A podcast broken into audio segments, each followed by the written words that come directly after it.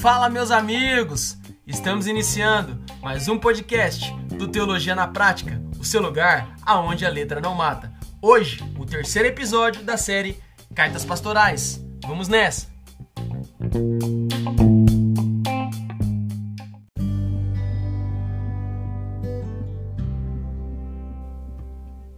Muito bem, meus amigos. Vamos iniciando então o nosso terceiro episódio da série Cartas Pastorais, mais especificamente nesse momento, a primeira carta que Paulo escreveu a Timóteo.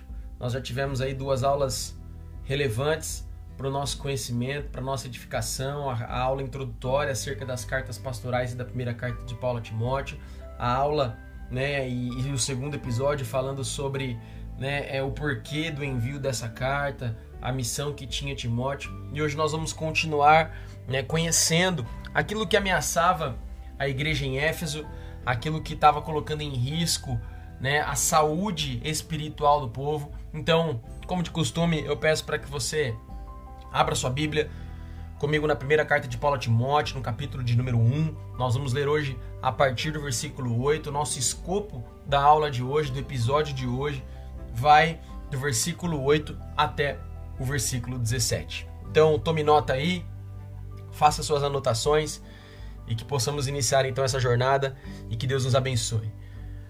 1 Timóteo, capítulo 1, a partir do versículo de número 8, diz assim: Sabemos que a lei é boa, se alguém a usa de maneira adequada. Também sabemos que ela não é feita para os justos, mas para os transgressores e insubordinados, para os ímpios e pecadores, para os profanos e irreverentes para os que matam pai e mãe, para os homicidas, para os que praticam imoralidade sexual e os homossexuais, para os sequestradores, para os mentirosos e os que juram falsamente, e para todo aquele que se opõe à sã doutrina. Esta sã doutrina se vê no glorioso evangelho que me foi confiado, o evangelho do Deus bendito. Dou graças a Cristo Jesus, nosso Senhor, que me deu forças e me considerou fiel, designando-me para o ministério. A mim, que anteriormente fui blasfemo, perseguidor e insolente, mas alcancei misericórdia, porque o fiz por ignorância na minha incredulidade. Contudo, a graça de nosso Senhor transbordou sobre mim, com fé e o amor que estão em Cristo Jesus.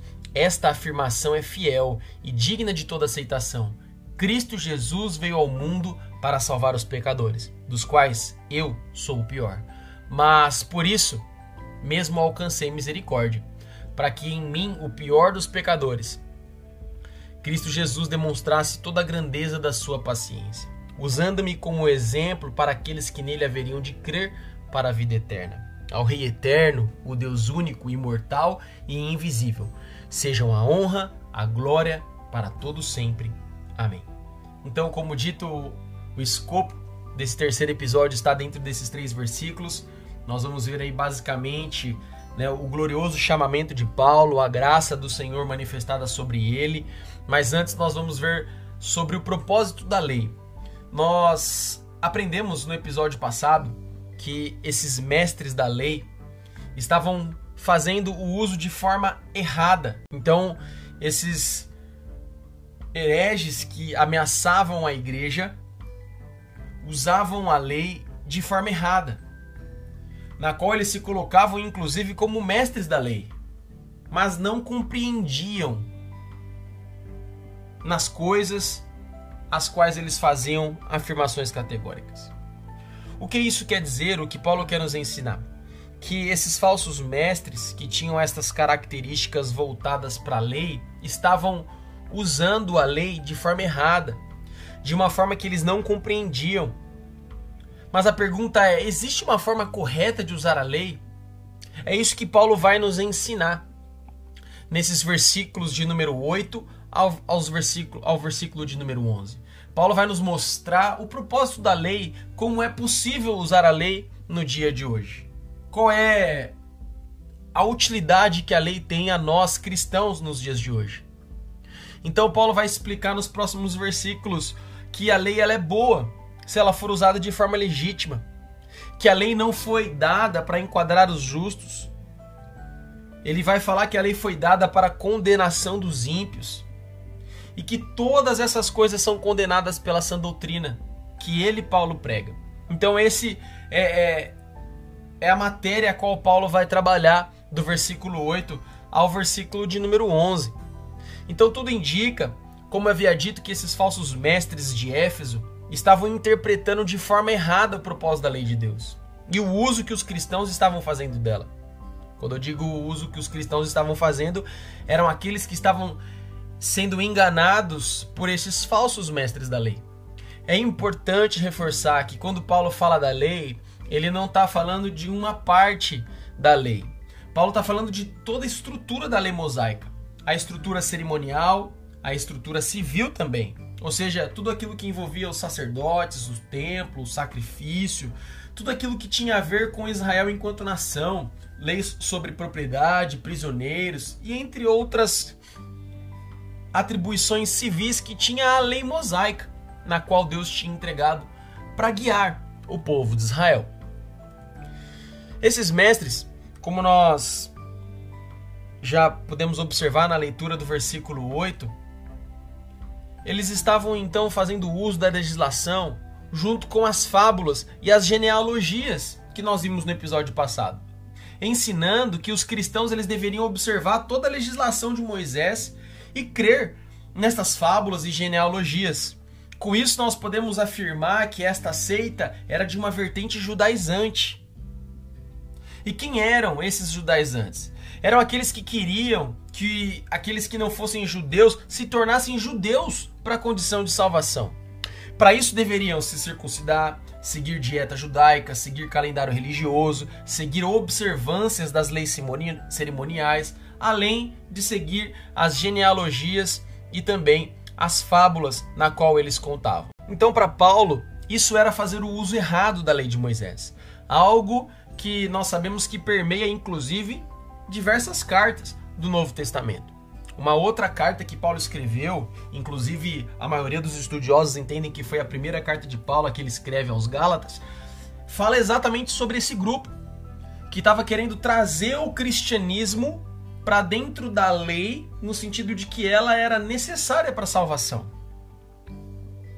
Então Paulo novamente aqui se levanta como um apologeta para combater esses falsos mestres que estavam querendo judaizar a igreja.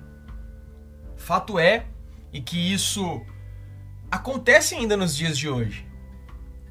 Igrejas que incentivam seus membros a mudar o calendário, por exemplo, religioso. Não seguindo o calendário nosso de janeiro a dezembro, mas seguindo o calendário judaico. Igrejas que comemoram festas judaicas. Isso tudo era parte do povo judeu. Isso tudo fazia parte da cultura judaica. As dietas alimentares faziam parte da legislação judaica, mas que não tem obrigatoriedade para a igreja.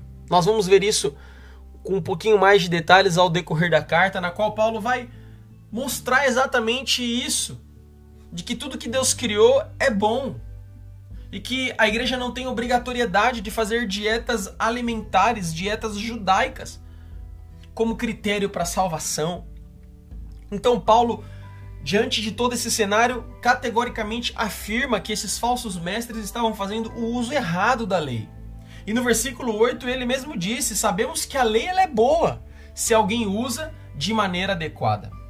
Ou seja, o que Paulo vai nos mostrar é que existe uma forma boa, correta de se usar a lei. Como Paulo mesmo afirmou, a lei ela é boa. O problema é o uso que as pessoas fazem dela. Como exemplo, o que esses falsos mestres, que esses judaizantes estavam fazendo com a igreja em Éfeso, ou que desejavam fazer com a igreja em Éfeso, ou que estava em curso dentro da comunidade em Éfeso. Por isso, Paulo envia essa carta a Timóteo, para que ele pudesse tratar esses desvios doutrinários no meio da igreja.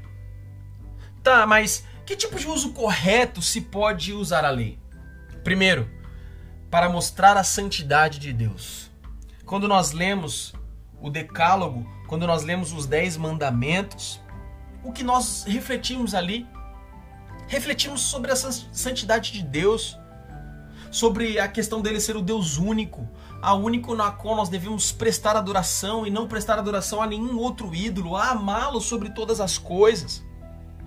Nós observamos na lei a santidade de Deus, tanto a lei cerimonial quanto os, os próprios Dez Mandamentos refletem o seu plano glorioso de salvação,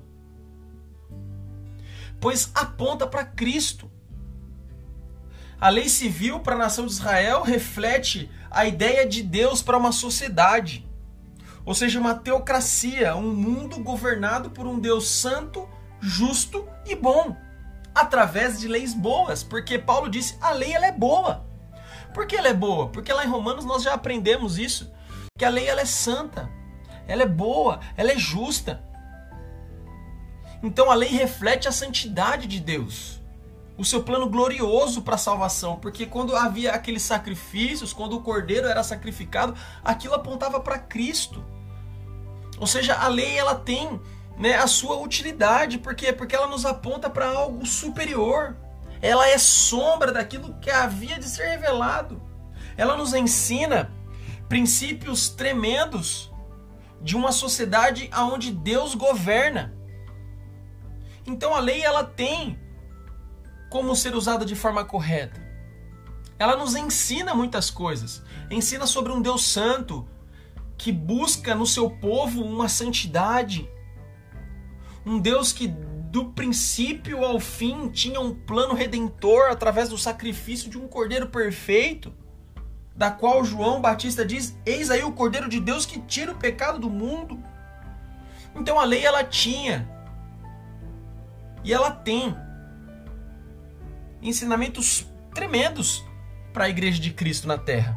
O segundo ponto na qual a lei pode ser usada de forma correta nos dias de hoje é que a lei vai servir para nós como um farol, como uma referência para sabermos o que é certo e o que é errado.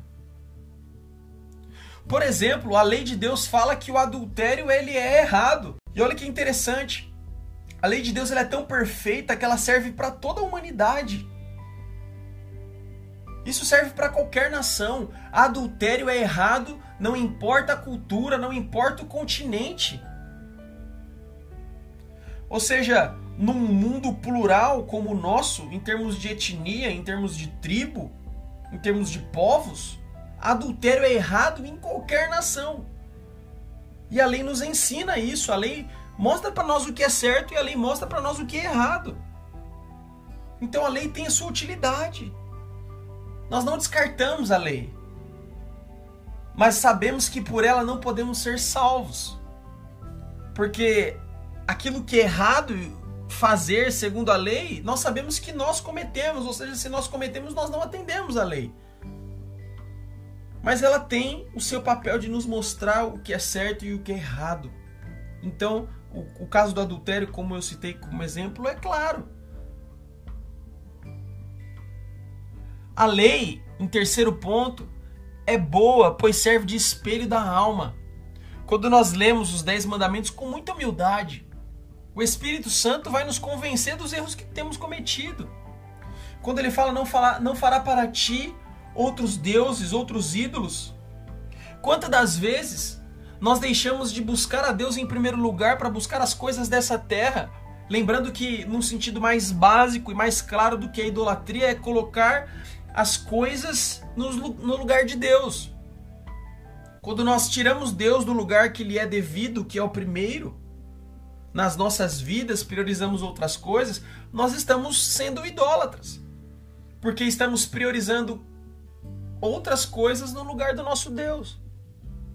E quantas vezes talvez nós já não fizemos isso? Então, quando nós lemos os Dez Mandamentos com humildade, com coração quebrantado, o Espírito Santo vai nos mostrar que há falhas em nós, erros que cometemos. Isso é fazer um bom uso da lei. Pois ela vai mostrar o quanto nós somos falhos. E ao nos mostrar que somos falhos, ela nos aponta a necessidade de um Salvador. Porque por nós mesmos nós não teríamos capacidade de atendê-la plenamente. E por conta do nosso pecado, a consequência seria então a morte eterna. Mas a lei ela nos aponta a necessidade de um Salvador. Ó, oh, você não pode, você não atende. Então você precisa de um Salvador, você precisa de um Redentor. Aí nós olhamos para Cristo, aquele que veio para cumprir a lei, aquele que veio para satisfazer a lei de Deus. Como ele mesmo disse, eu não vim para aboli-la, eu vim para cumpri-la. Então ela aponta a nós a necessidade de um redentor. Então isso é fazer o uso correto da lei. Não é que nós vamos rasgar a lei e dizer ela não presta. Não, a lei tem princípios valiosos. Ensinamentos preciosos para nós, como nós acabamos de ver nesses três, nesses três pontos específicos do que a lei pode servir a nós. Ou seja, a lei serve a nós para mostrar e refletir a santidade de Deus, ela serve como um farol e referência para sabermos o que é certo e o que é errado, e ela é boa, pois serve como um espelho para a alma. Aponta para nós a necessidade de um redentor e de um Salvador, na qual nós encontramos em o nosso Senhor Jesus Cristo. Jesus ele chama a lei nesse sentido de aio, ou seja, aio no grego significa pedagogo. Daí vem a ideia de professor, aquele que guia. Ou seja, a lei ela tinha um papel de guiar, na verdade. Daí vem a ideia de aio, Aio, na ocasião de Cristo, na, na citação de Cristo, era a pessoa que era contratada naquela época para instruir especialmente crianças enquanto ainda estavam debaixo da autoridade do seu pai. Ou seja, a lei serviu de aio para nós. Serviu de guia. Então Paulo usa essa palavra para nos dizer que a lei serve de aio, ou seja, de pedagogo, para nos levar para Cristo, pois nos mostra que não valemos nada. E que se a nossa salvação for depender da guarda da lei, estamos perdidos. Eu quero convidar você a abrir a sua Bíblia lá em Romanos, no capítulo 7. Eu acho esse texto de Paulo muito claro quanto a isso que nós estamos falando do papel da lei e daquilo que Cristo fez por nós, da luta contra o pecado. Olha o que Paulo diz. Que diremos então? Romanos capítulo 7, versículo 7. A lei é pecado? De maneira nenhuma. De fato, eu não saberia o que é pecado a não ser se por meio da lei.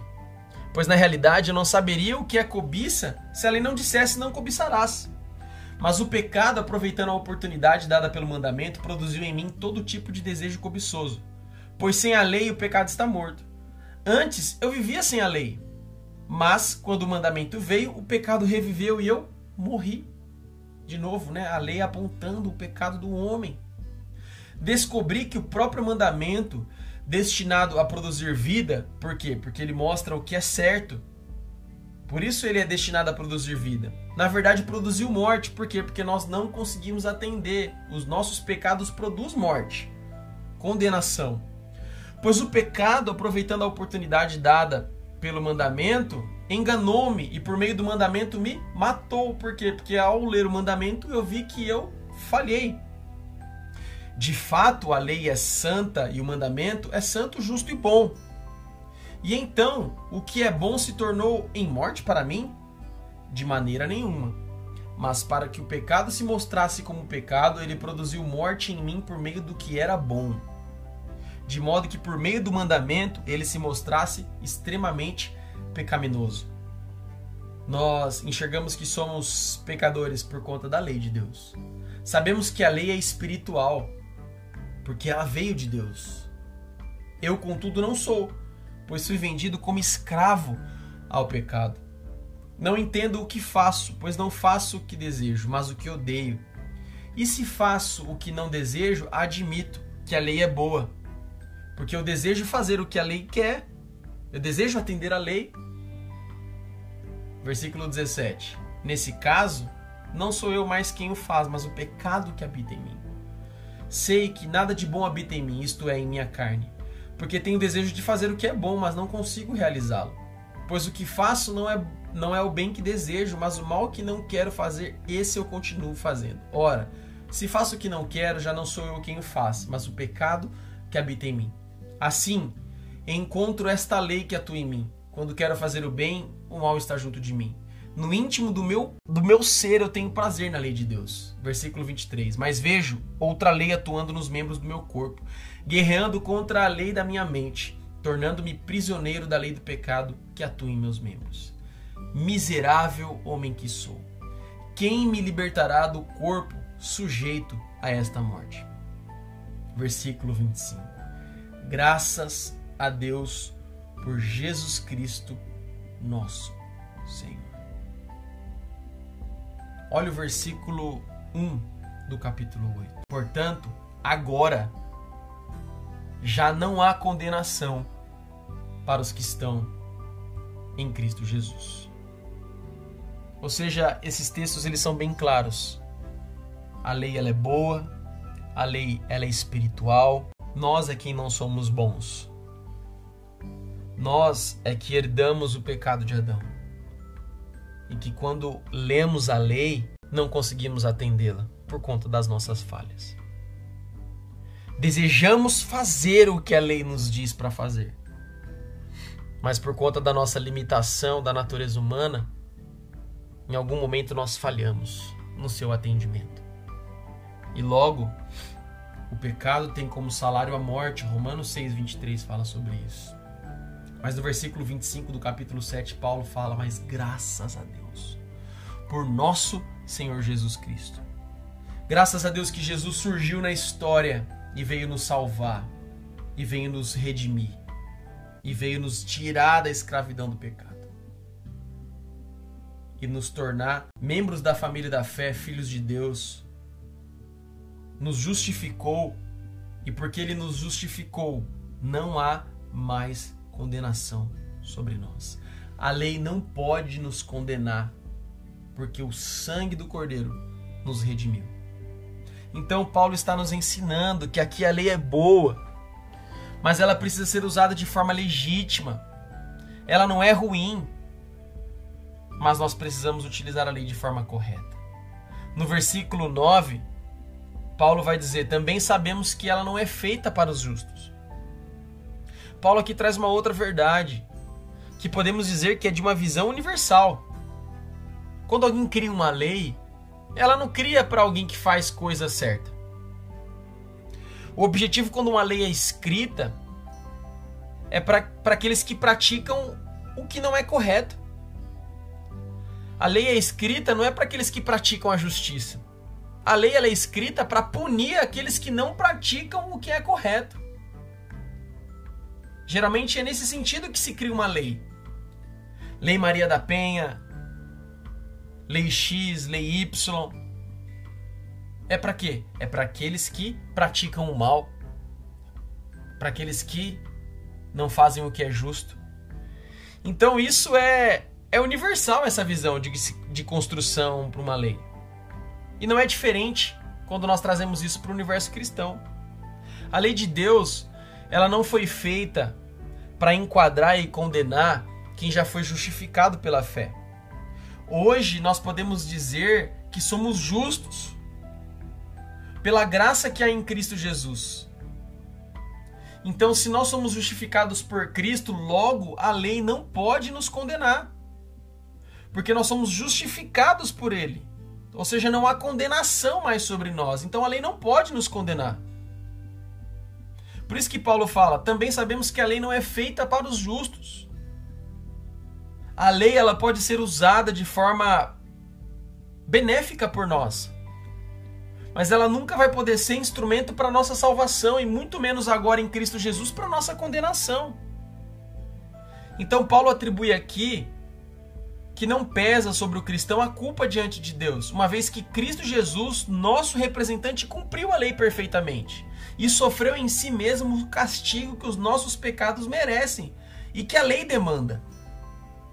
A lei fala que o salário do pecado é a morte. Por isso Jesus morreu em nosso lugar para cumprir a lei e nos justificar. Logo, a lei não pode nos condenar, porque está sobre nós o sangue do Cordeiro, que nos redimiu.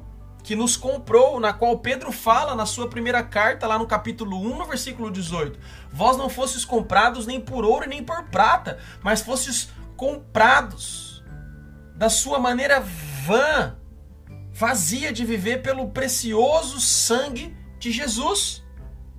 Então não há mais culpa sobre aqueles que estão justificados pelo Cordeiro. Por isso que Paulo fala, ó, a lei, ela não vai condenar vocês porque vocês estão justificados por Jesus. Então não tem o porquê vocês se submeterem à lei. Vocês podem fazer bom uso da lei, mas em todos os momentos a lei vai apontar para Cristo. Porque nele está a nossa salvação, então vocês não precisam mais se submeter à lei mosaica. Esses mestres que são falsos não estão fazendo o uso correto da lei eles deveriam estar fazendo uso da lei para apontar que o nosso único e suficiente Salvador é Jesus Cristo. Então é isso que Paulo está aqui nos mostrando. E ele continua dizendo no versículo 9: a lei de Deus não, não nos condena mais, a lei não nos enquadra mais. Porque, como lemos em Romanos 8, não há condenação para os que estão em Cristo. Portanto, não se promulga a lei para quem já é justo e justificado. E era isso que esses mestres falsos queriam fazer com a lei queriam fazer o uso da lei para fim da salvação do povo. Mas Paulo vai mostrar o porquê que a lei foi promulgada. Paulo vai deixar claro numa terrível lista para quem foi feita a lei. E aí Paulo vai dizer lá no versículo 9: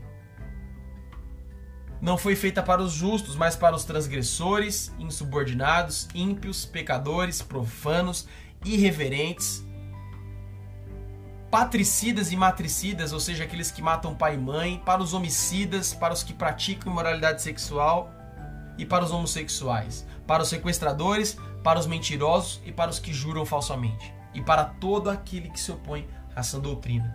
Para estes a lei foi escrita para aqueles que não se arrependem e continuam na prática do pecado. A estes a lei vai condenar. Então, passando por essa lista terrível que Paulo acabou de citar, temos aí como primeiro citado os transgressores, os anomóis. São aqueles que conhecem a lei do bem e do mal e que a violam deliberadamente e conscientemente. Ninguém pode culpar o outro de transgredir uma lei se não sabe que a lei existe. Mas os transgressores são aqueles que conhecem muito bem as leis, mas que as violam deliberadamente para satisfazer as suas próprias ambições e desejos. Terrível! Dentro dessa lista também estão os insubordinados, são os ingovernáveis. Esses são aqueles que se negam a aceitar ou obedecer qualquer autoridade. São como soldados rebeldes são orgulhosos, são indomáveis, não aceitam disciplina e controle. É para esses que a lei foi, foi escrita. Para os ímpios, os ímpios são aqueles homens que nós chamamos de os homens anocios. É pior que o transgressor da lei. É o homem que viola o mais santo é o homem que viola o mais decente da vida. É aquele homem que quebra tudo aquilo que é de mais nobre valor da vida. Também Paulo fala dos pecadores, os hamartolóis. Em seu termo mais comum, essa palavra descreve algo relacionado ao caráter da pessoa. Pode ser, por exemplo, usado como um escravo que é de caráter depravado e inútil descreve uma pessoa que perdeu todas as normas morais, pessoas que não têm pudor, pessoas depravadas. Profanos, que são os bebelói, o homem que profana as coisas sagradas, que não adora a Deus, que desobedece às suas leis e mancha a vida que Deus lhe deu para viver. Aqueles que vivem de uma forma totalmente desregrada, que não faz bom uso da vida que Deus lhe deu é aquele homem que suja tudo que toca. Esses são os profanos. Os reverentes, ou seja, a palavra grega aqui é asebs, ou seja, é terrível esse termo irreverente. Fala daquele que deliberadamente e de maneira desafiante nega a Deus. É aquele que se coloca à disposição da sua natureza humana em oposição a Deus. O homem ascebs é o tipo de homem que segue o seu próprio caminho e desafia Deus fazendo as piores coisas possíveis. Paulo também fala dos matricidas e dos parricidas, que são aqueles que matam pai e mãe. Nós sabemos que, sob a lei romana, o homem que golpeava um de seus pais era culpado nada menos do que a morte. É terrível isso diante de Deus, porque o mandamento de Deus é honrar pai e mãe. As palavras aqui descrevem um filho ou uma filha que perdeu a gratidão, o respeito e a vergonha. Paulo continua nessa terrível lista falando sobre os homicidas. Significa de fato o assassino de homens, aquele que mata o outro. Paulo, quando fala aqui, ele está pensando sobre os dez mandamentos. Você vai perceber que todos esses pecados se enquadram dentro do decálogo. Porque fala. Porque os dez mandamentos são claros. Que nós não devemos tirar a vida do outro. E esse é os homicidas, aqueles que matam. E no mundo pagão, no mundo na qual a igreja estava envolvida na, na sua era primitiva, era algo muito comum por toda a classe de homicídios que nós podemos imaginar. Paulo ainda acrescenta nessa lista aqueles que praticam imoralidade sexual e os homossexuais. Os pornóis, que é os imorais sexualmente falando, e aí quando fala de imoralidade sexual, nós estamos falando de fornicação, que eram aqueles que faziam sexo fora do casamento.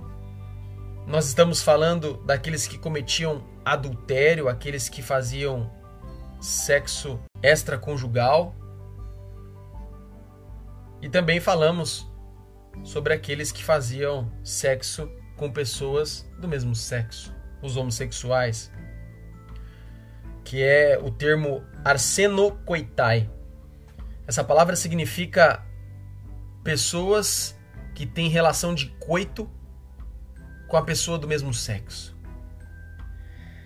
E se tratando do mundo pagão na era primitiva da igreja, nós sabemos que acerca da moral sexual, a sociedade estava cheia de práticas antinaturais. Nessa época, inclusive, existia uma relação estreita nas religiões pagãs que não serviam a Deus, uma relação de imoralidade e religião. Quando você estuda o contexto social da igreja de Corinto, você vai perceber que naquela cidade havia um templo de Afrodite, onde tinha mil sacerdotisas que eram prostitutas sagradas e que pelas noites baixavam as ruas da cidade a oferecer a sua mercadoria, o seu corpo, o sexo, em sinal de adoração. Então era terrível no mundo pagão. Quando você estuda os imperadores romanos, dentre todos os imperadores, somente Cláudio não era homossexual. No entanto, era casado com uma prostituta. Então, quanto à moral sexual da época, na qual a igreja primitiva estava crescendo, era terrível, era terrível. Práticas tenebrosas como essas eram comuns. Claro que nós não podemos achar que nos nossos dias as práticas morais quanto ao sexo são respeitadas nos dias de hoje segundo o padrão de Deus. Claro que não. Né? Nós temos vivido ataques constantes da sociedade contra o mandamento do Senhor, contra aquilo que diz a palavra de Deus sobre gêneros sexuais, sobre relação de pessoas do mesmo sexo. Nós sabemos que isso não é um padrão bíblico. E Paulo cita inclusive que a lei foi feita para condenação destes. Então, não tem como, diante da clareza da palavra, nós acharmos que é possível fazer algum tipo de adaptação. Não é. Não é.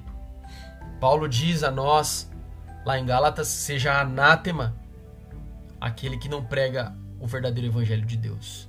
Paulo também cita os sequestradores. A palavra aqui, ela pode significar negociantes de escravos ou sequestradores de escravos. Mas é bem provável que o termo aqui utilizado por Paulo é exatamente aquele que significa sequestradores de escravos. É certo que a escravidão, como nós já aprendemos no mundo antigo, era muito comum, em especial na carta de Paulo a Filemão. Mas aqui provavelmente se faz uma referência aos sequestradores de escravos.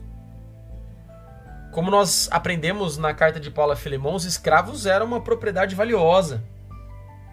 Um escravo que era talentoso, que, que fosse um artesão hábil ou um copeiro, era um escravo que se vendia por uma grande quantia de dinheiro. Ainda mais nos dias em que Roma estava ansiosa para aprender as artes da Grécia. Ou seja, quando os escravos então conheciam a literatura para poder ensinar os romanos a questão de músicas, artes e literatura, eram escravos extremamente valiosos. Então havia sequestradores de escravos que os sequestravam para vender no mercado justamente em troca de muito dinheiro. Então, era para esses também na qual a lei estava escrita para condenação. É que a lei de Deus, ela enquadra esses. Ela foi escrita para esses. Então, novamente, né, o sequestro de escravos era muito comum naquela época, principalmente os escravos que eram especiais por ter talentos especiais. E por fim, nessa lista, Paulo cita os mentirosos e os que juram falsamente. Eram homens que nem duvidavam em mentir. Eram homens que torciam a verdade para obter fins desonrosos. Então, eram aqueles que torciam a verdade, aqueles que juravam falsamente, ou seja, eles torciam a verdade para ganhar êxito em algo de forma desonrosa. E os mentirosos são aqueles que realmente mentiam para ganhar vantagem. Como eu disse, a lei não foi promulgada para enquadrar e condenar os justos, mas para enquadrar e condenar essas pessoas. A lei, quando lida diante dessas pessoas, vai mostrar a sua rebelião contra Deus. Então, se você fizer uma análise dos Dez Mandamentos, com essa relação tenebrosa que Paulo citou aqui, você vai ver que todos estes se enquadram dentro do Decálogo. Paulo não usou aleatoriamente esses pecados, mas ele faz uma conexão direta com os Dez Mandamentos. No versículo 10, Paulo vai dizer assim: E para todo aquele que se opõe à sã doutrina. Paulo está dizendo que o falso ensino daqueles mestres se equiparam a, trans, a, a estas transgressões acima. Por uma razão bem simples, porque no final permite tudo isso ou leva tudo isso. Traz o crente de volta para debaixo da lei, traz o cristão para a tentativa de se salvar com seus próprios esforços diante de Deus. O que é inútil. Porque se você tentar ser salvo pela lei, logo você vai ver que não tem como se salvar. Então não podemos estar debaixo da lei. É isso que Paulo está querendo ensinar essa igreja. Não se coloquem debaixo da lei. Porque ao se colocar debaixo da lei, você vai ver que você não vai ser salvo por ela. Só existe uma maneira de nos salvar: estando debaixo do senhorio de Cristo, estando redimido pelo sangue do Cordeiro. Então, Paulo fala que a condenação vem para todos aqueles que se opõem a sã doutrina, a lei de Deus. Então, o ensino daqueles mestres tinha o interesse de trazer os crentes novamente para a lei. Por isso que Paulo diz que os que se opõem à sã doutrina acabam caindo do lado da condenação. E o que significa a sã doutrina? A palavra sã significa literalmente que dá saúde. Hugiainen. Ensinamento saudável que produz vida, produz o que é certo, é a doutrina boa, produz comunhão com Deus, produz salvação, ela não tem defeito. É a doutrina ensinada pelos apóstolos baseada em Cristo Jesus. Essa é a que chamamos de sã doutrina. Ensinada pelos apóstolos baseada em Jesus Cristo. E quem se opõe a essa doutrina se coloca na condenação, como aqueles que estão na lista citada por Paulo. Ou seja, Paulo não está falando só para aqueles a quem a lei aponta os seus pecados mas está falando para aqueles que não aceitam a sã doutrina da parte de Deus, que é o ensino, o fundamento da igreja baseado em Cristo Jesus. Portanto, fique muito atento que nem toda doutrina que nós temos visto por aí hoje ela é sã, ela é saudável, ela produz vida, ela é correta, ela produz comunhão com Deus. Então, por isso que precisamos nos basear na nossa vida cristã na sã doutrina, no Evangelho de Jesus Cristo, na palavra de Deus, nas Sagradas Escrituras, porque ela é boa, ela é saudável, ela produz vida e comunhão com Deus. No versículo 11, Paulo vai continuar falando dessa sã doutrina. Olha o que ele diz: Esta sã doutrina se vê no glorioso evangelho que me foi confiado, o evangelho do Deus bendito. Essa sã doutrina, segundo Paulo, a qual ele foi confiado de anunciar, não foi algo que ele criou. Não era algo de sua cabeça. O evangelho que Paulo pregava veio de Deus, tinha origem nele, procedia dele e tinha como alvo a glória dele. Observe o contraste da sã doutrina com a lei. Se a salvação é pela lei, de quem é a glória no final? Se o fim da sã doutrina é a glória de Deus, qual é o final da lei? É a glória de quem? Ora, seria do homem, porque por seus esforços ele conseguiu guardar a lei a ser salvo. Mas a salvação é pela graça, mediante a obra de Jesus Cristo. De quem que é a glória? De Deus, porque foi ele quem planejou tudo. Ele que enviou o seu filho para nos salvar. Ou seja, não tem espaço para a glória humana. Nós somos salvos por conta de um favor da parte de Deus. Então não há vanglória em nós, não tem como nós nos orgulharmos de algo. Porque somos pecadores, mas por esta graça nós somos justificados. É o favor de Deus para conosco. Foi Ele quem planejou, foi Ele quem enviou o Filho, foi Ele quem nos escolheu. Logo, não há motivo de glória em nós, senão a glória de Deus. Então, olha o contraste que tem a sã doutrina com a lei. A glória no final é para Deus. Esse é o glorioso evangelho que nos foi dado e nos foi confiado.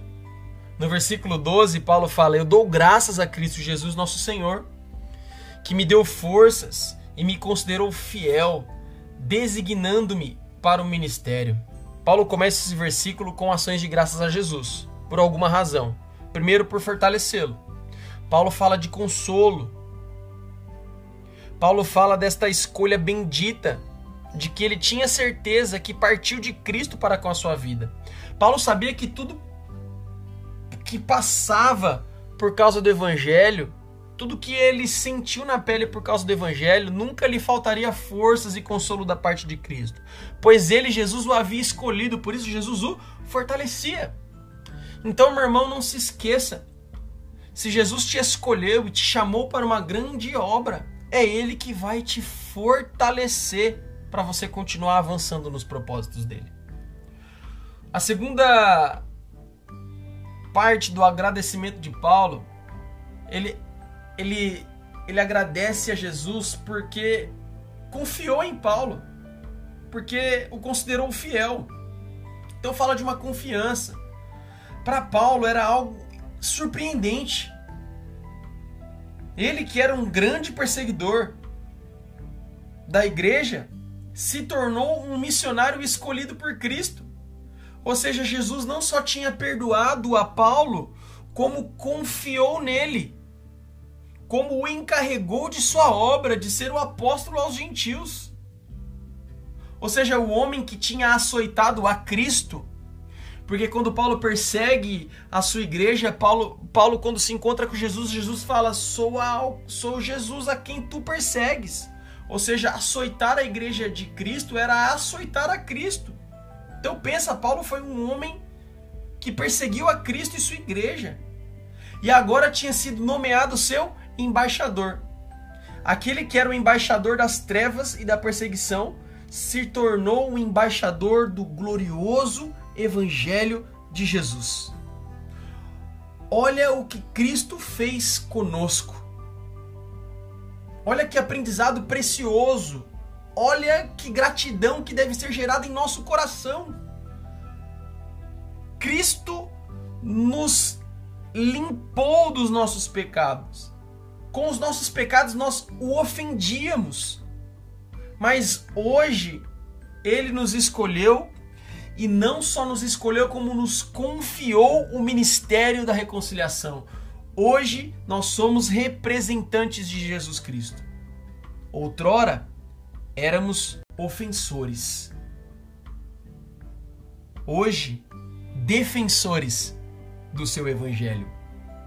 Que escolha graciosa. Que amor gracioso. Isso deve gerar em nós ações de graças por tão grande obra que Jesus Cristo fez nas nossas vidas. E terceiro, motivo de gratidão que Paulo tinha no seu coração, porque ele foi designado para o ministério. Pare comigo para pensar agora. Paulo ele, ele era grato pelo privilégio de servir a Cristo. Paulo fala: dou graças a Cristo Jesus, porque designou-me para o ministério. Paulo nunca pensou em ser escolhido para obter honras, prestígio, autoridade, fama. A glória de Paulo residia em que ele tinha sido salvo para servir. Paulo entendeu o presente que foi dado a ele, o servir a Cristo com sua vida. Por isso ele era grato. Então nós que temos atribuições no corpo de Cristo, devemos ser gratos. Porque ele não só confiou a nós uma missão, mas como nos colocou parte integrante dessa missão, nos delegando o privilégio de servir. Tremendo. Tremendo o coração de Paulo por aquilo que Cristo tinha feito por ele. No versículo 13, Paulo vai falar: A mim, que anteriormente fui blasfemo, perseguidor, insolente, mas alcancei misericórdia, porque fiz por ignorância na minha credulidade. Paulo relata aqui que Jesus Cristo teve misericórdia dele, porque ele tinha cometido seus pecados contra Cristo e a sua igreja nos dias de sua ignorância, antes de se converter. E foi o que Jesus teve conosco: misericórdia, paciência. Quando éramos contrários à Sua palavra, quando andávamos em delitos e pecados, Jesus nos teve miseric... Jesus teve por nós misericórdia. Mesmo diante da nossa ignorância, ele nos perdoou e ele nos santificou. Paulo aqui deixa bem claro que não foi mérito nenhum dele, mas foi uma escolha divina e graciosa, essa misericórdia graciosa. No versículo 14, Paulo vai dizer: Contudo, a graça de nosso Senhor transbordou sobre mim, com a fé e o amor que estão em Cristo Jesus. Aqui na parte A do versículo, Paulo fala que a graça de Cristo transbordou sobre ele. Eu não sei você, mas quando eu li esse versículo, logo lembrei de Romanos capítulo 5, versículo 20. Versículo 20. A lei foi introduzida para que a transgressão fosse ressaltada, mas aonde aumentou o pecado, transbordou a graça aonde abundou o pecado, superabundou a graça. É o que Paulo está querendo nos mostrar aqui. Que na nossa ignorância, na nossa incredulidade, nos nossos pecados, ofendemos a Cristo. Mas alcançamos misericórdia da parte dele, aonde havia muito pecado. A graça veio, nos cobriu, nos perdoou e nos trouxe uma nova vida. Não para continuar pecando, mas para não sermos mais escravos do pecado e agora em diante praticarmos boas obras para Cristo Jesus, na qual é exigido de nós santidade. Ele termina falando com fé e o amor que estão em Cristo Jesus. Paulo diz que essa graça transbordante sobre ele foi acompanhada de fé, ao contrário da sua incredulidade no passado, como ele relatou no versículo 13. E também, além de ser acompanhada de fé, ela foi acompanhada de amor, em contraste com a sua perseguição insolente em relação à igreja, como ele também cita no verso 13. Ou seja, essa graça não só veio abundante sobre ele, mas também veio uma fé e um amor provenientes de Cristo, porque estão em Cristo Jesus. Ou seja, salvos por esta graça abundante que é mediante a fé, que é o dom de Deus que nos deu, Efésios 2:10, e por esse amor que habita em Cristo, no qual nós temos, porque ele nos amou primeiro. 1 João 4:19 fala sobre isso. Nós o amamos porque ele nos amou primeiro. Tremenda, tremenda graça que nos alcançou, que veio com fé e amor provenientes em Cristo Jesus. Tremendo esse versículo 14. O Paulo faz uma outra afirmação acerca desta sã doutrina. Esse versículo 15 é o resumo do evangelho. É o resumo do plano da salvação. E Paulo diz que esse resumo ele é fiel e digno de toda aceitação. Olha o que ele fala no versículo 15. Esta afirmação é fiel e digna de toda aceitação. Cristo Jesus veio ao mundo para salvar os pecadores, dos quais eu sou o pior. Fiel é a palavra e digna de aceitação. Essa expressão vai aparecer cinco vezes nas cartas pastorais. Nós vamos ver na primeira carta a Timóteo, na segunda carta a Timóteo e também a Tito. Paulo aqui está afirmando que o que ele está dizendo é uma verdade. É como se Paulo estivesse falando, Timóteo, o que eu estou dizendo aqui é uma verdade. Ela é digna de ser aceita, ela deve ser recebida e crida com toda sinceridade e reverência. Que verdade é essa? Não se esqueça, Paulo estava destinando a carta a Timóteo, mas ela devia ser lida à igreja em Éfeso. Essa declaração então era para todos os crentes que estavam em Éfeso. E que aquilo que ele estava dizendo aqui era digna de aceitação esta palavra, pois elas eram fiéis e verdadeiras. E que palavras são essas? O que Paulo quer dizer de tal importância para Timóteo? Jesus Cristo veio ao mundo para salvar os pecadores, dos quais eu sou o pior. De acordo com essa declaração, que é fiel e digna de aceitação, o mundo é feito de pecadores. Ora, se o mundo não fosse feito de pecadores, Jesus não viria para salvar. Ou seja, da perspectiva de Deus, o mundo é feito de pecadores. O que são pecadores? Pessoas que quebraram a lei de Deus. Fato já declarado em Romanos capítulo 3, versículo 23. Porque todos pecaram e foram destituídos da glória de Deus, separados dele, porque todos pecaram. Então Jesus veio porque todos pecaram. Então, esse texto nos deixa claro que, na perspectiva de Deus, o mundo é feito de pecadores.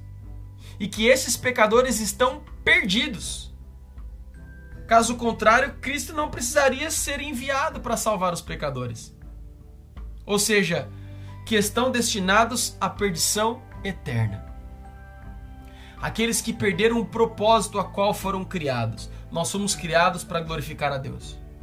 Mas não havia ninguém que buscasse a Deus, não havia ninguém que buscasse glorificá-lo. Nós falhamos no nosso propósito de glorificar a Deus, por isso estávamos perdidos, destinados à perdição eterna.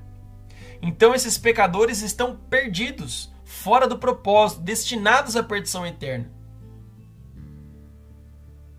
Se não tivesse perdidos, Cristo não precisaria vir. Lucas, lá no capítulo 5, no versículo 31, Anote aí para você depois meditar neste texto. vai falar do propósito de Jesus. Ele veio para quê? Jesus fala lá no versículo 31.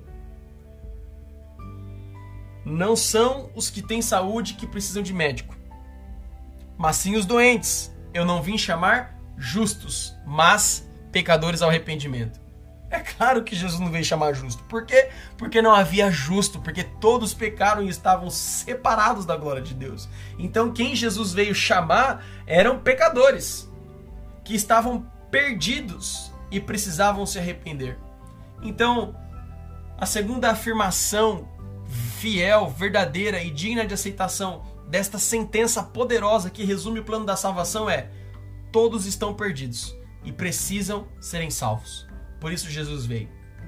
O terceiro ensinamento perfeito aqui é: os pecadores não podem salvar a si mesmos. Logo, se eles pudessem salvar a si mesmos, inclusive atendendo à lei, Cristo não viria. Não é possível nós contribuirmos para a nossa salvação. Nós dependemos totalmente da graça de Cristo. Não é por obras para que ninguém se glorie, mas pela fé, que é dom de Deus, é que nós somos salvos. Glória a Deus por isso. O quarto aspecto dessa lição é que Cristo veio salvar pecadores. Essa é a razão da vinda de Jesus ao mundo. Essa é a razão da sua encarnação. Ele veio buscar e salvar o perdido. Esse é o propósito da vinda de Jesus. Jesus curou muitos enfermos. Jesus fez sinais, prodígios e maravilhas, porque tudo fazia parte do plano. Qual o plano? Buscar e salvar o perdido. Lá em Lucas, no capítulo 19, no versículo 10, ele diz: Pois o filho do homem veio buscar e salvar o que estava perdido. E por fim, a quinta lição desta sentença é: Jesus vem salvar o pior dos pecadores. Paulo disse que ele era o principal pecador, ou seja, o pior de todos. Muito por conta do seu passado de perseguidor, Paulo se considerava o pior dos pecadores por ter perseguido a igreja de Jesus. O que eu quero dizer com isso, que nós podemos aprender? Cristo vem salvar o mais vil do pecador. Basta que ele se arrependa. Como aquele homem na cruz, que merecia estar lá, porque era certamente um homem mau para a sociedade, que estava dentro daquela classe que a lei veio para condenar. Jesus falou para ele: certamente estarás comigo no paraíso. Jesus vem para salvar o pecador. Quando ele se arrepende, está garantido a ele a salvação em Cristo Jesus. E no versículo 16, Paulo fala: Mas por isso mesmo alcancei misericórdia, para que em mim, o pior dos pecadores, Cristo Jesus demonstrasse toda a grandeza da sua paciência, usando-me como exemplo para aqueles que nele haveriam de crer para a vida eterna. Aqui Paulo vai apresentar duas razões na qual Cristo salvou. Primeiro, para demonstrar de forma pública a grande paciência de Deus. Paulo está dizendo que ele foi alcançado por essa misericórdia para que através dele, o pior dos pecadores, Jesus demonstrasse a sua grande paciência. Então, Deus suportou tudo que Paulo fez.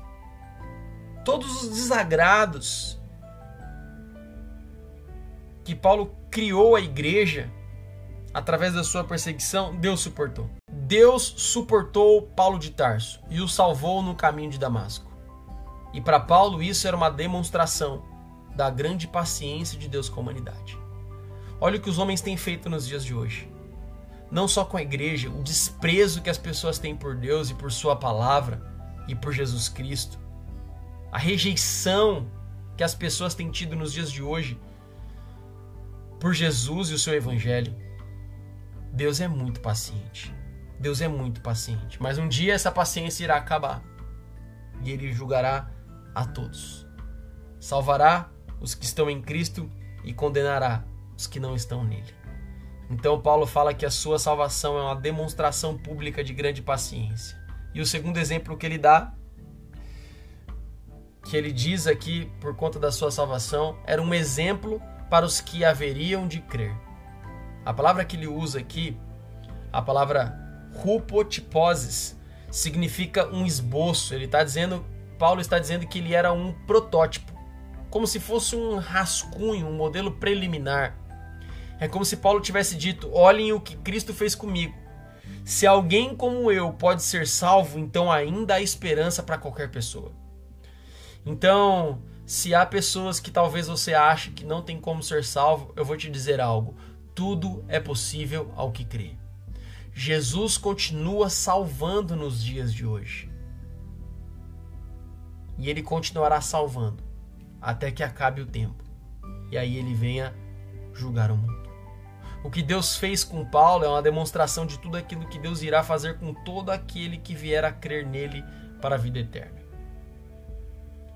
Olha, que Paulo quer dizer, olha, se Cristo quebrou um fariseu arrogante como eu, muito mais a quem Deus, em sua graça e misericórdia, quiser buscar e converter.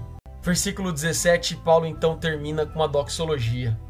Diante de tudo isso que Deus fez em sua vida, diante de tamanha graça e misericórdia, e de, um, de uma gloriosa confiança e designação para o ministério, Paulo, no versículo 17,